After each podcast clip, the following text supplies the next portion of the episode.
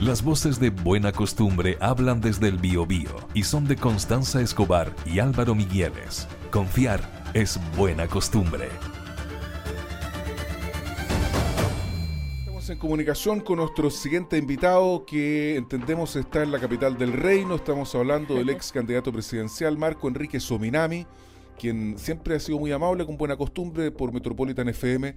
Marco, muy buenos días, gracias por estar aquí con nosotros. Muy buenos días, Marco. Buenos días, ¿cómo están ustedes? A la, orden. Nosotros estamos aquí con, con, harta pena por esta tragedia que pasó en San Pedro el día, el día viernes por la mañana, pero también preocupados de lo que pasa en el resto del país y también con algunas noticias de carácter político que nos eh, orientaron nuestra mirada a Marco Enrique Sominami, porque nuevamente se ha reinscrito el partido político que tiene por líder natural, diría yo, a Marco Enrique Sominami, que ahora se llama Patria Progresista. Entonces uno se pregunta, ¿es el inicio de una nueva carrera presidencial de Marco Enrique Sominami o no, estimado? No, me da mucho gusto estar con usted. La verdad es que el periodista que me escribió le aclaré tres veces. Yo no milito en ese partido y que en ningún momento ese partido de gente que se inscribió me ha declarado su líder. Eh, el presidente del partido eh, no le he visto ninguna entrevista en que eh, haya planteado de que hay un líder máximo en el partido.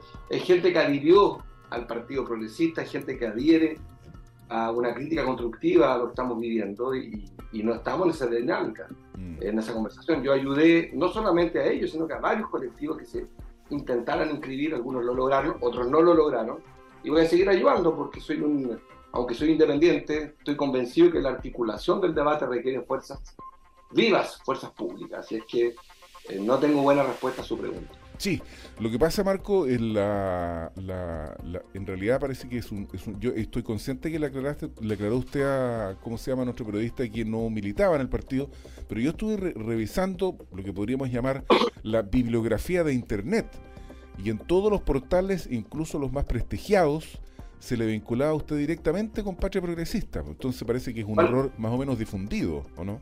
Sí, no, claro. La radio cooperativa, si usted le llama prestigiar la radio cooperativa, es una valoración suya. Yo tengo una mala opinión de la radio de Eduardo Freire, de Pérez Lloma y de Carlos Figueroa de la empresa cristiana que tienen una visión parcial. Si usted llama a TVN un medio prestigiado, un medio duopólico que aquí no me han invitado en años porque no pertenezco a las dos fuerzas políticas que les gustan ya sea la concertación Frente Amplio, ya sea la derecha. No, yo no tengo tanto respeto como usted por esos portales, pero da lo mismo, mire, empecemos la actualidad, que es lo que importa, y la buena noticia es que se inscribió un partido más en un sistema de multipartidista, y yo valoro que en Chile tengamos más partidos y no menos partidos. No pertenezco en eso, no comparto el sentimiento de los chilenos de odio hacia los partidos. Yo no voy a militar en un partido porque ya hice el intento 12 años, 13 no recuerdo, 12 eh, años y fue súper difícil, súper duro, muy incomprendido el esfuerzo y le deseo a todos los que militan en Patria Progresista y en otros partidos de derecha y izquierda mucho éxito porque por una parte los partidos se han transformado en recipientes de, de mucho oportunismo, de mucha angustia, de mucha gente que no quiere cambiar el mundo sino que busca un refugio y también de gente que quiere cambiar el mundo. Entonces la política, usted lo sabe bien, un día día probablemente, como lo está viendo, gente que está en la actividad política está metiendo en el río atroces.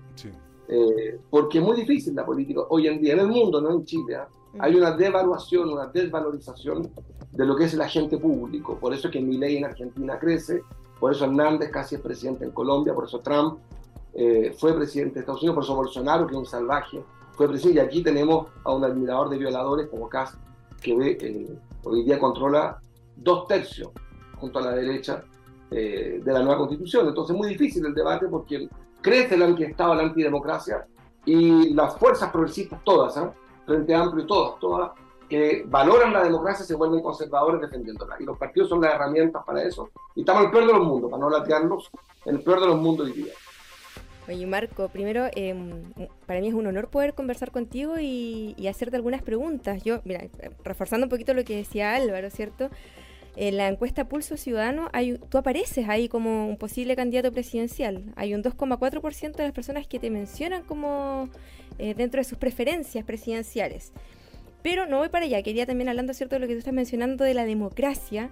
Eh, Chile dice 2023, eh, habla sobre un poquito lo mismo, ¿cierto? La calidad de la democracia en nuestro país. Y mm, frente a esto, hay un 84% de los políticos, o sea, perdón, 84% que estima que los políticos, por ejemplo, mienten cuando emiten comunicaciones y un 65% cree que los canales de televisión también lo hacen. O sea, hay un clima de confianza que está tenso y la verdad es que las personas lo perciben. Y frente a esta misma encuesta de Pulso Ciudadano, también los partidos políticos han bajado su aprobación dentro de, mm, de, representarse o mostrarse como figuras o como entes, ¿cierto?, que aportan a la democracia. ¿Qué piensas tú al respecto? El honor primero es mío de estar con ustedes, porque son un gran programa, a diferencia de otros medios de comunicación que tienen una agenda tan explícita en contra de la diversidad y que están en una obsesión por mantener las cosas como están. Lo dije, Cooperativa TV y podría seguir. Así que para mí un honor estar con usted, un honor y he decidido, tú lo verás, usted perdón, lo podrá constatar, ya no voy a televisión, no estoy yendo a programas, no es que no me inviten, me invitan ni mucho y no voy. Eh, porque he decidido comunicarme de otra manera con la gente, a través de estos programas o a través de mis redes sociales, mm. con todos los defectos que eso tiene y la fuerza que tiene. Yo respecto a la desconfianza creo que no es nueva. Creo que el problema no es la crisis, creo que hay que acostumbrarse a vivir en crisis en Chile. El problema es el caos. Em, creo que ese es el péndulo en el que estamos. La crisis llegó para quedarse. Desde el año 98, desde la crisis asiática, ustedes probablemente no habían nacido, yo soy más viejo. En el año 98, una crisis de los mercados en Asia que golpeó muy duro a Chile. Ahí se, se fue la, Ay, pues lo perdimos por eso, sí, algo pasó con la señal.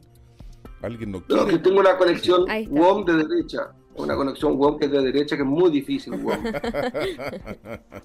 una empresa gerenteada por la derecha y lo hacen muy mal en general.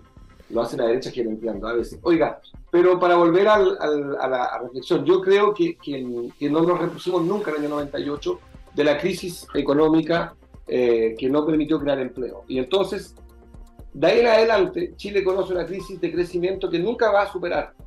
Mientras Chile no crezca sistemáticamente a 3%, nunca va a crear empleo suficiente. Entonces, crisis de empleo, crisis de crecimiento, se agrega una crisis social y ahora una crisis política e institucional.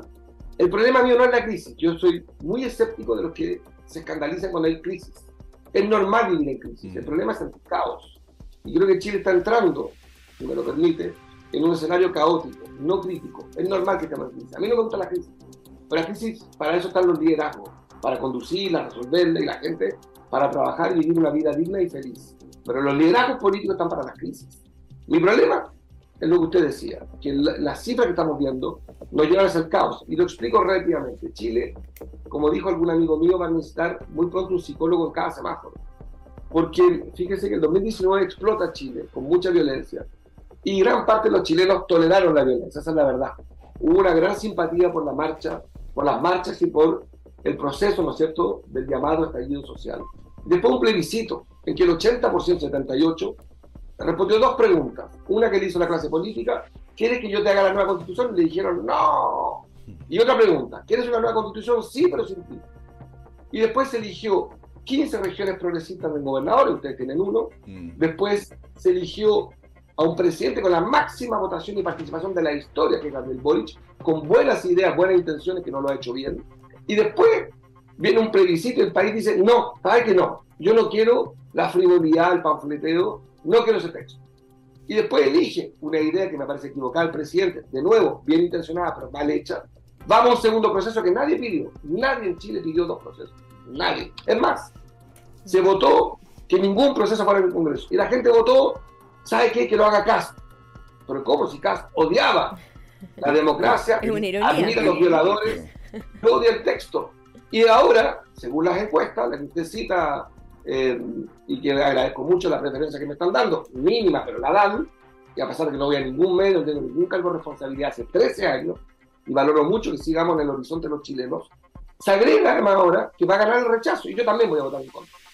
Entonces, el 18 de diciembre Chile va a entrar, a mi juicio, en un escenario que es mucho más sano que ordenar el debate en el Congreso Constitucional, hacerse cargo de los temas urgentes y salirse de los procesos constituyentes que fracasaron. Mm. Hay que acabar con eso, se acabó. No hay más, yo no tengo más paciencia, yo fui humildemente, se acordarán ustedes, también era muy joven, el primer diputado de la República de la historia de Chile que instaló en el Congreso una comisión para estudiar la nueva constitución. El primero y el único que la hizo votar. Se votó con los votos de la UDI. Año 2009 voté eso. Hice votar en el Congreso. Y 13 años después, 14 años después, estamos finalmente en un debate patético y que nos va a llevar al caos si se aprueba el texto puesto. Que a que reformarlo igual, porque ya no estamos de acuerdo en lo que están discutiendo y en lo que van a votar. Ya no hay acuerdo. Por de pronto, no hay de acuerdo en que sea cinco séptimos para reformarla. Y por de pronto, esto es un texto que nadie pidió Nadie en Chile pidió Oye, pero, pero, pero Marco, la, se había reformado la Constitución precisamente para que se permitiera la modificación de normas de rango constitucional por dos tercios. Entonces eso ya está resuelto. ¿O es un debate que se está abriendo de nuevo? O sea, no entiendo. El texto de 1980 se reformó en 2022 al fragor del debate en cuatro séptimos, ¿no es cierto? Sí, tienes razón. Lo que durante 30 años no se había podido. Tienes razón, se, bajó de dos tercios a cuatro séptimos, eso es. Tal cual. Ah, eh, no, está en 4 séptimos la del 2020, la del 1980. Hoy está en 5 séptimos la nueva. Perfecto, ya, ya, ya. Uno se pierde con tanta cosa. Marco. Sí, sí, que una, amor, la de tema. Además, aseguro de toda razón usted. A este país, doctor, le parece ya, de un, hay que decriptarlo. Mm. Expliquémoslo rápido. En 1980, la dictadura, que había destruido la economía chilena, destruido el sistema institucional, mentido a los chilenos con una constitución, no la impone, y de ahí en adelante usa este texto constitucional que le abría las puertas a regimarizar, reducir el Estado, traspasar los derechos sociales de la tarjeta de crédito, finalmente traspasar las platas del trabajo, del trabajo al capital financiero, que son las AFP, nuestro trabajo todos los meses, obligado está, yo, igual que usted tenía 7, 8 años, a obligaron a la gente a pasárselo a los fondos de pensión, AFP. Y como todos sabemos, votaron los muertos de los cementerios en 1980. Fue un fraude. Y después, a mi juicio, van a la par las AFP y la Constitución. Las AFP se descubre que son truchas, que están muertas económicamente para pagar pensiones. Están matemáticamente indexadas al crecimiento económico mundial. Por tanto, es mentira. Las AFP no pueden pagar buenas pensiones ni hoy ni en 40 años más si ustedes quitan los impuestos de todos nosotros. Las AFP son una trampa sin solución. Ningún economista vendrá a este programa a responder esta pregunta. Ninguno. ¿Cuál es la tasa de reemplazo de los fondos de pensión en los próximos 40 años? Y al lado de eso, la constitución del 80 hizo su camino. Y la concertación, equivocadamente, no quiso enfrentar ese debate y la fue parchando, como usted dice. Y hoy tenemos dos alternativas muy raras y muy difíciles, producto de la incompetencia de la clase política en general, de un Congreso cobarde en general, y de un presidente que se equivocó una vez más con muy buenas intenciones, porque es un buen tipo, dijo, yo no puedo quedarme con un fracaso el 4 de septiembre. Yo le pido al Congreso, recuerde cómo fue, yo, presidente, yo y nadie más, porque no lo consultó con ningún partido, no lo consultó con los movimientos sociales, no lo condicionó a un plebiscito de entrada, dijo, yo pido un segundo proceso. Y estamos enfrentando el peor de los mundos, porque vamos a tener que elegir entre dos textos, que igual hay que reformar. Y yo lo que pido es que paremos, que ordenemos el país, el lema de Brasil es orden y progreso. Orden y progreso. Ordenemos las cosas. El Congreso que haga las reformas constitucionales, no quiero decir grosería porque es muy temprano, pues cortemos el deseo, cortémosla.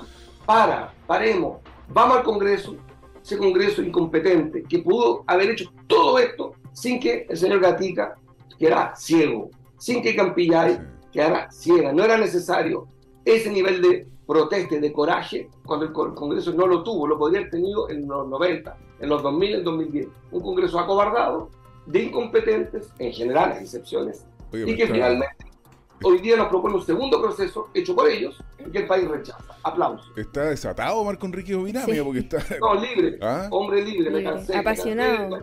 Oiga, yo no me cansé de seducir, tú sabes que me cansé de seducir.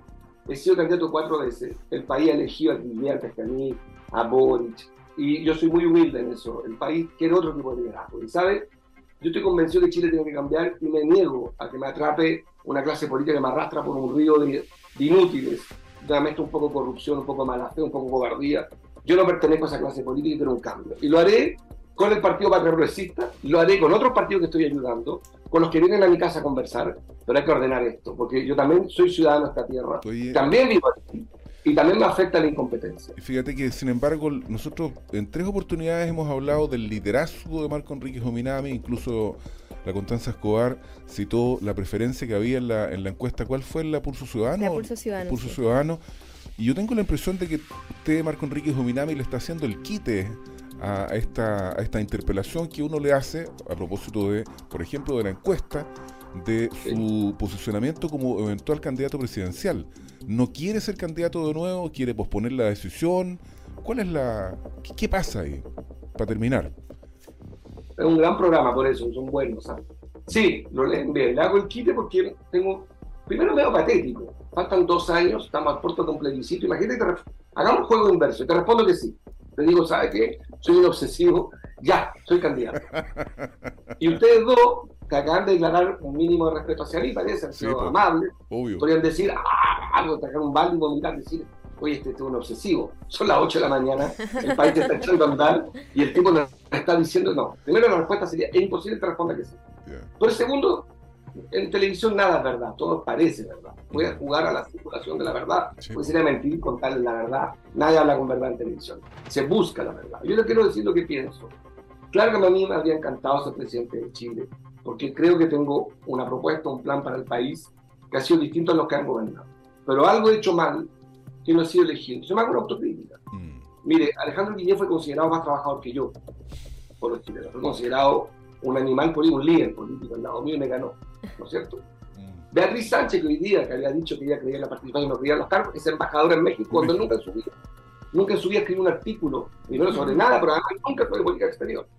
Nunca le importó México. Es embajadora y gana 10 mil dólares al mes. La misma que había dicho, Marco, yo no soy como tú. No creo en las candidaturas permanentes, no soy, es embajadora.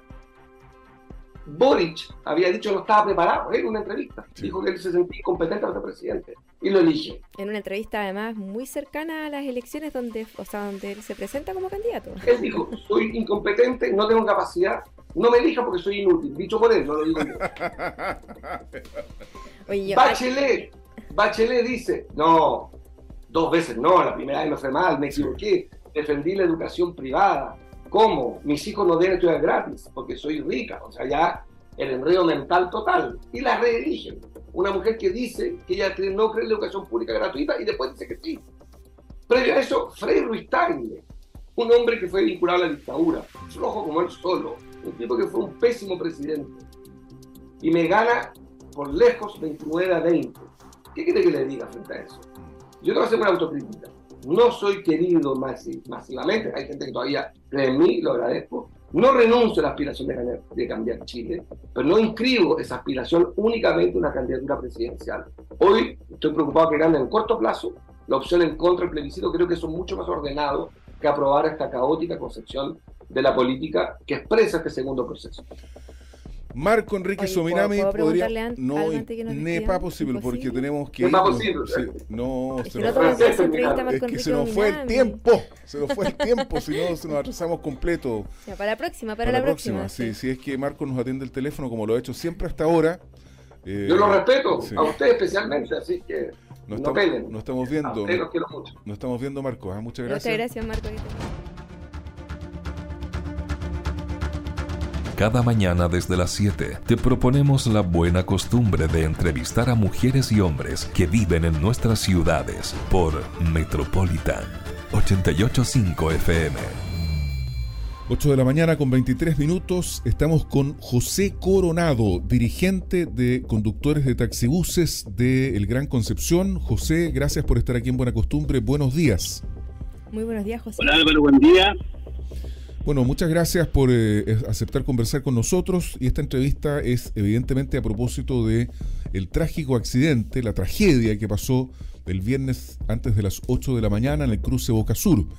Tanto la Ceremi de, perdón, tanto la, la delegada presidencial cuanto el subsecretario de Transporte han dicho que esta tragedia pudo haberse evitado y están evidentemente apuntando a la responsabilidad del conductor del taxibús.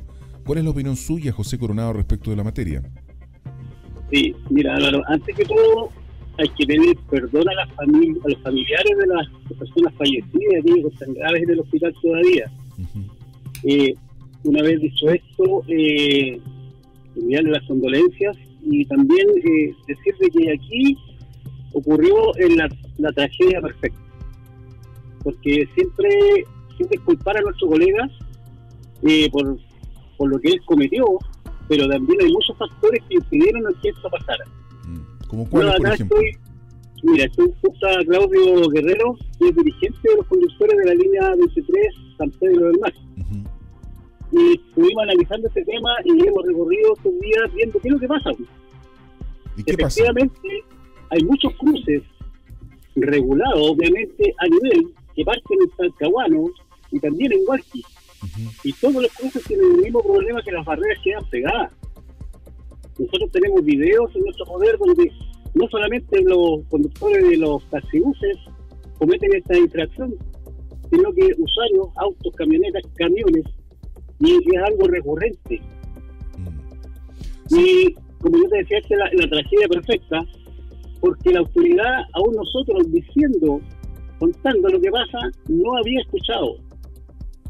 Imagina que esto, esto fue denunciado ya en, en marzo, abril, más o menos, de- en la mesa del delito, que nosotros los conductores creamos acá en Concepción, invitando a todas las autoridades a hacerse presentes en esto. Y resulta que no escuchan, po. sencillamente no escuchan, minimizan lo que los conductores les dicen. Mire, no sé si me puedo extender un poquito en este, pero nosotros tenemos No, no mucho, ¿sabes qué? Lo que pasa es que tenemos aquí otro caso que ocurrió recién, José Coronado, en Maipú, esquina y Navillo. Un auditor nos cuenta de que un lugar donde evidentemente no hay cruce ferroviario, un taxibús atropelló a un adulto mayor y el taxibús se dio a la fuga. ¿Cómo se explica esta actitud? ¿Qué, qué es lo que está pasando entre algunos conductores que tienen este tipo de, de- de acciones, de reacciones frente a mm, las normas del tránsito? Claro, mira, yo no, ese accidente no lo vi, vi solamente que estaba bomberos a mitad de cuadra, Mm. y, no puedo decir, pues si lo, lo atropelló, se dio cuenta, no tengo idea de lo que pasa, no se puedo responder, pero lo que sí te puedo responder, que el tema del transporte público se le destapó de las manos a las autoridades, no tienen la capacidad de regularlo. La pregunta anterior, la, de- la delegada presidencial estuvo invitada a las mesas tanto del transporte como a la mesa del delito Mm. y no asistió, no asistió. Después la invitamos a, la- otra vez a la Serenia del Transporte, nosotros los conductores, donde estaba también el Serenia del Transporte, estaba la Serenia del Trabajo, estaba la directora del Trabajo, Es que sabes lo pero que- la autoridad no hace caso. Es que ¿sabes lo, sabes lo que pasa, José Coronado? Discúlpame que, que le interrumpa, por favor, pero yo creo que hay que asumir una responsabilidad usted como dirigente de los conductores respecto de lo que pasó el día viernes. O sea, evidentemente fue una tragedia que pudo haberse evitado. Entonces, incluso el propio alcalde, Javier Guíñez, dice, este es un problema de falta de preparación de los conductores. Y no son pocos los que acusan que los conductores, por ejemplo, algunos, circulan bajo los efectos de las drogas, bajo los efectos del alcohol. ¿Cuáles son las responsabilidades que tiene el gremio de los conductores en tragedias de esta naturaleza? Porque aquí, de- aquí in- inculpar al, al resto sin asumir la propia responsabilidad puede parecer para la gente que nos está escuchando a lo menos impresentable. Porque la, tra- Álvaro. la tragedia del día viernes ocurrió porque el conductor, estando la barrera abajo, atraviesa y pasó lo que pasó. Entonces, ahí hay un problema del conductor específicamente. ¿Y cuál es la responsabilidad que asume el gremio de los conductores respecto de esto? Ese es el punto. Álvaro, O sea, Álvaro, nosotros asumimos todas las responsabilidades. Y nuestra responsabilidad como dirigentes es informar a la autoridad lo que está ocurriendo. Y eso lo hemos hecho en innumerables ocasiones. Nosotros somos los primeros críticos de este tema. Pero mire, tú me mencionas al alcalde de San Pedro de la Paz. ¿Sabes tú que él es dueño de un gran porcentaje de la, de la línea San Pedro del Mar?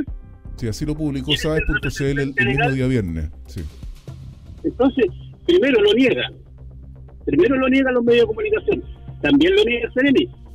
Habiendo estado en reuniones con el, el- el- el representante legal de la línea, el alcalde. Entonces nosotros le hemos informado, esto está sucediendo en los cruces, esto está sucediendo acá. ¿Qué más podemos hacer si la autoridad no escucha? Aquí hay un problema de fondo en la sobreprotección a la empresa operadora, a las líneas. Solamente a ellos les interesa este tema del subsidio y el perímetro de exclusión que no regula nada. Oiga, que José Coronado, ¿quién decide las micros que, que salen a circulación?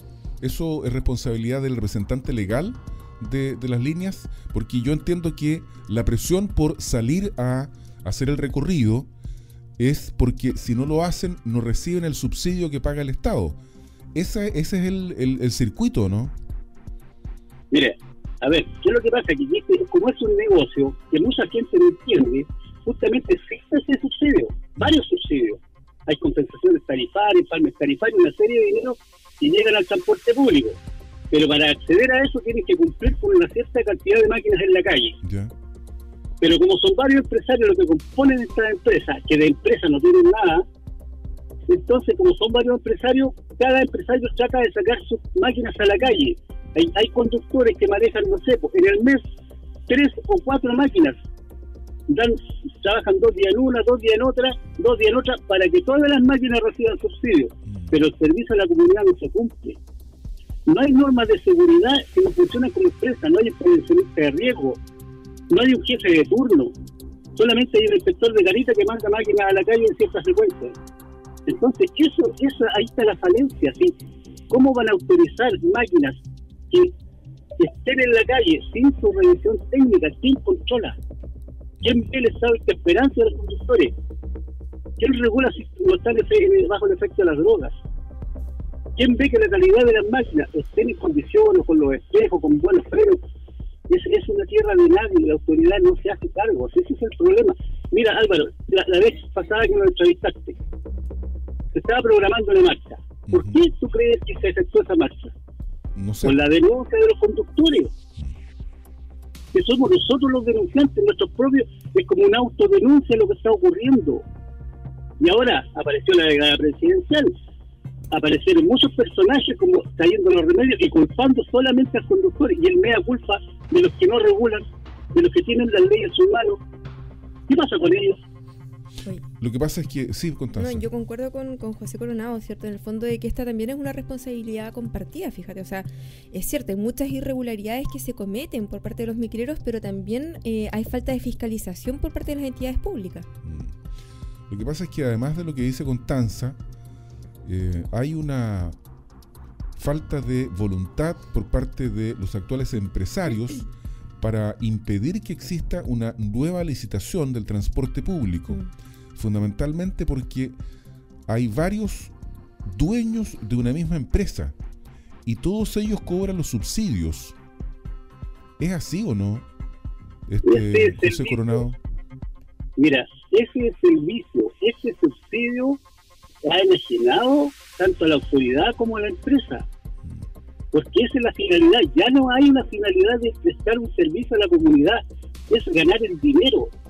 Incluso ahora este perímetro de exclusión famoso que tanto les interesa echar a andar, Sí. perpetúa por 5 o 7 años más, ¿cierto?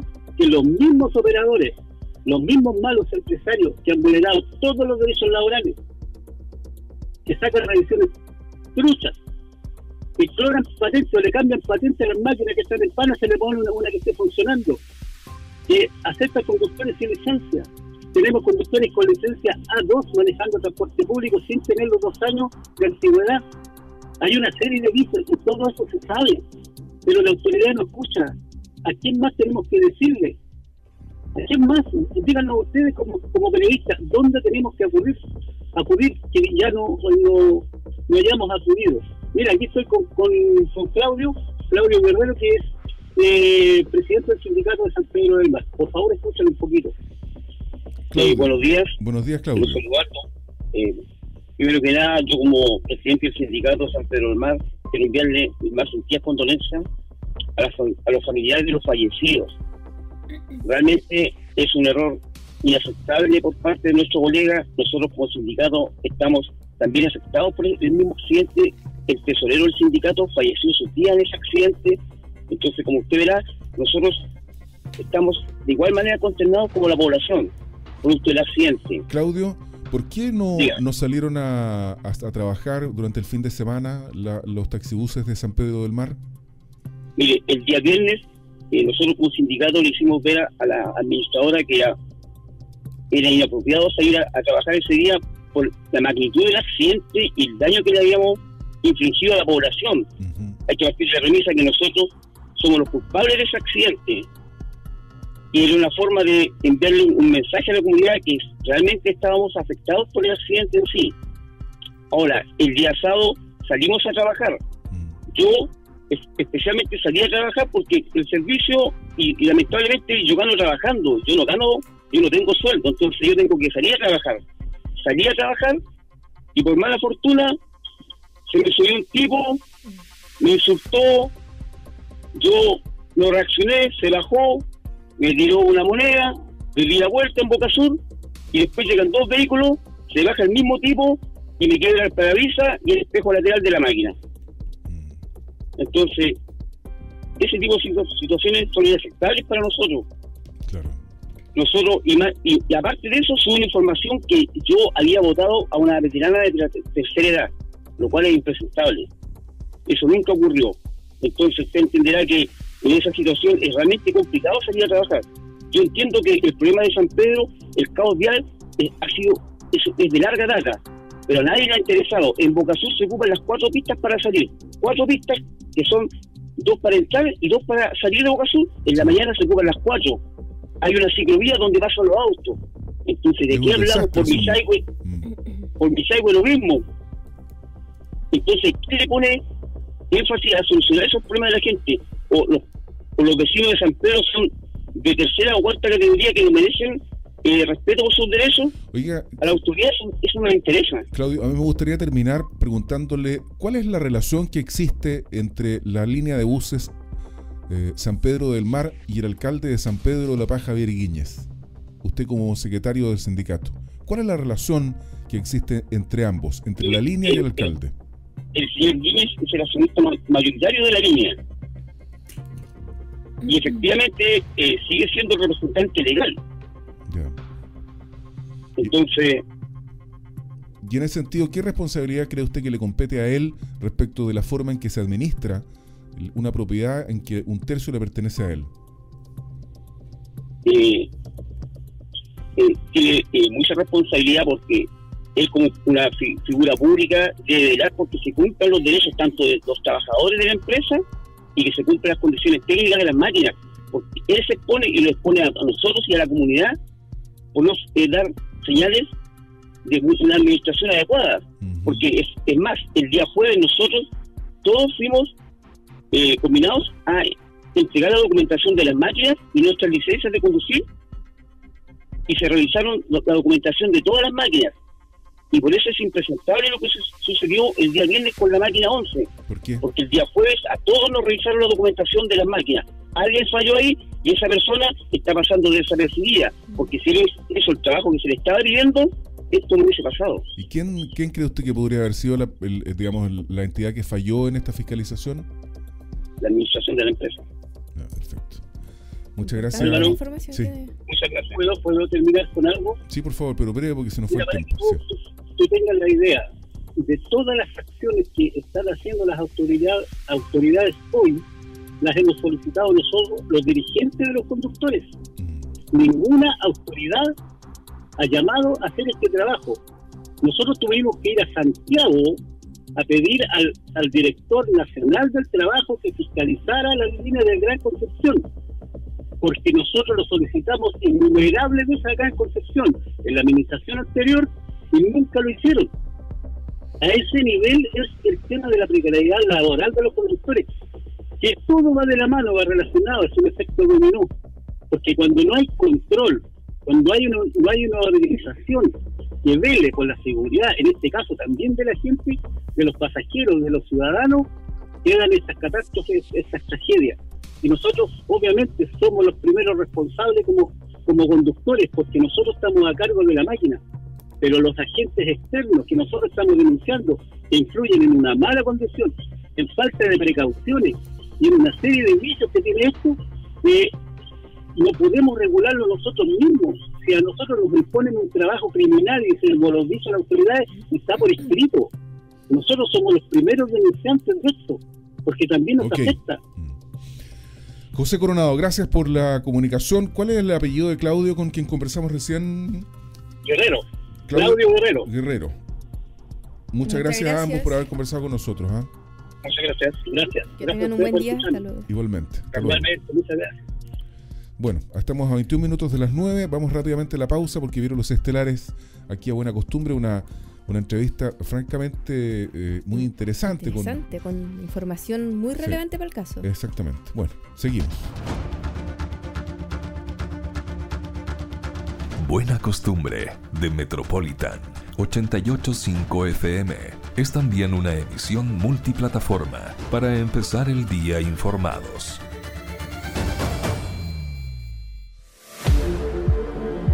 Metropolitan 885 FM. Somos tendencia.